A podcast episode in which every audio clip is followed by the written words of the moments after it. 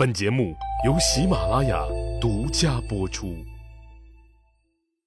上一集里，我说到了楚文王对归氏更加敬重灵犀的事儿，因为归氏容貌可人，面如桃花，当时的人们尊她为桃花夫人，并在汉阳府城外建立了桃花夫人庙。从此以后，桃花夫人的称号就取代了西夫人。后人有诗云。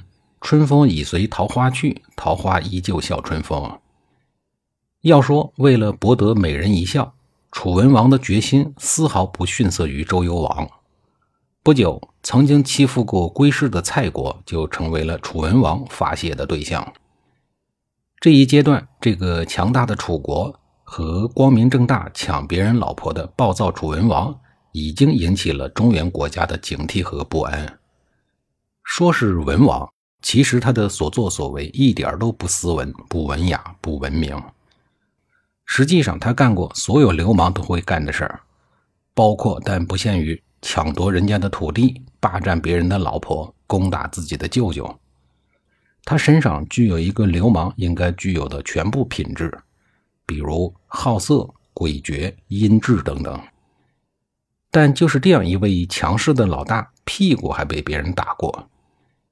有一年，楚文王得到了一条帅气俊朗的猎狗和一套弓箭，就兴冲冲地带着他们去云梦泽打猎，三个月都不回家。后来又得到了一位丹地的美女，于是他就沉醉在温柔乡里，整整一年不上班。照说，对于一位日理万机的国君来说，这也是芝麻大的事儿，没什么了不起的，谁敢管他呀？可是有一个人却站了出来，谁呀？楚文王的家庭老师保申。保申去见楚文王说：“您三个月不回家，一年不上班，按照法律要接受处罚。”楚文王皮笑肉不笑的问：“什么处罚呀？”保申很认真的说：“鞭刑，打屁股。”楚文王看老师保申没有半点开玩笑的意思，这才有些慌了。他说：“您看我从小到大养尊处优的，从来没有接受过体罚，这鞭刑还是免了吧。”保身不慌不忙地说：“我是按照以前老大们制定的法律来打你的屁股的，如果不打屁股，就等于废除了以前老大制定的法律。我宁愿得罪你，也不愿意得罪以前的老大。”楚文王无可奈何了，因为。保申所说的以前的老大就是他的列祖列宗，保申拿他的列祖列宗来压他，他能怎么办呢？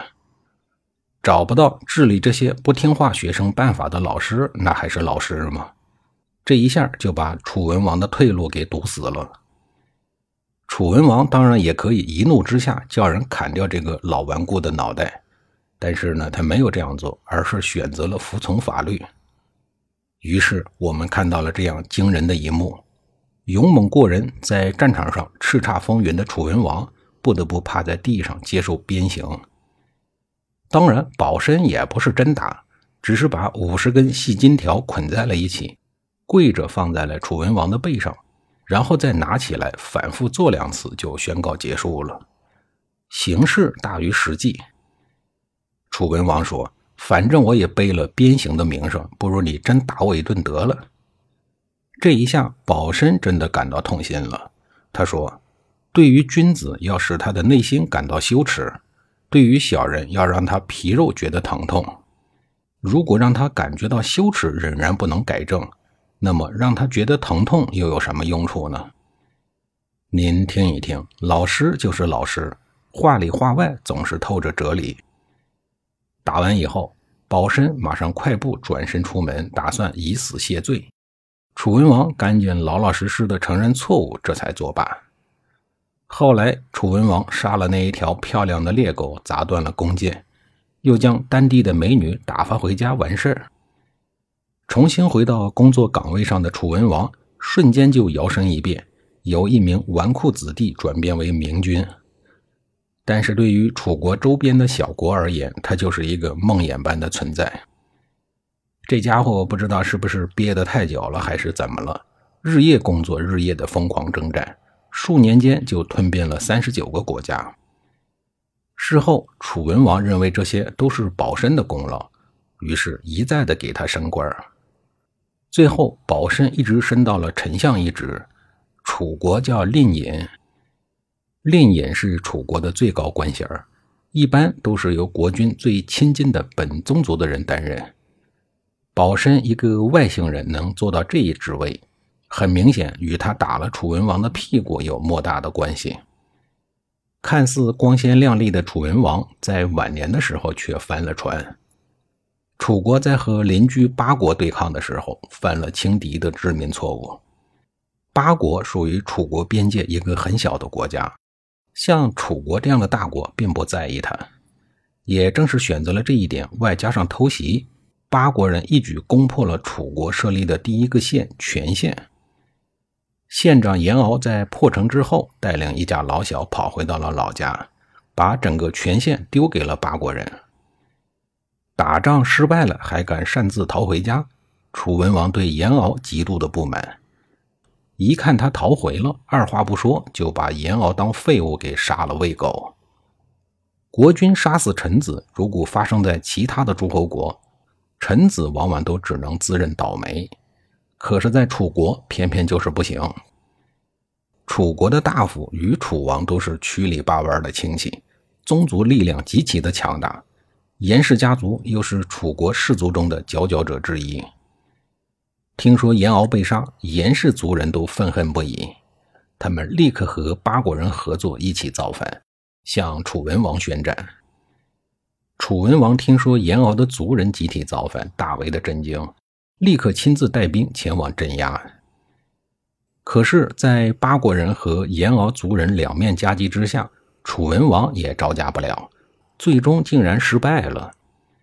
这一仗让楚文王丢失了颜面，打了败仗的楚文王只能灰溜溜的回国，但是守城的官员却没有开门，反而让国君打了胜仗再回来。这个不开门的人就是玉泉。玉泉也是楚文王手下少有的耿直的大臣。早期因为直言进谏，本身楚文王也没有放在心上。但是玉泉觉得自己的直言进谏有失体统，就斩掉了自己的一只脚作为赎罪。因为自残，楚文王觉得这个大臣十分的耿直，就让他去负责看守城门。也正是因为这个决定。导致自己最后有家不能回。面对玉泉的不开城门，还要让楚文王打胜仗才能回国都，楚文王也是没有办法，只好选择去进攻黄国。虽然最终的战役胜利了，但是常年的征战早已经把楚文王的身体掏空。在心病和旧伤的双重作用下，楚文王病死在了外地。征战一生，晚年却颠沛流离。最终也没有活着回到自己的国都。下一集里，我继续给您讲述楚文王打了败仗回不了家的事儿。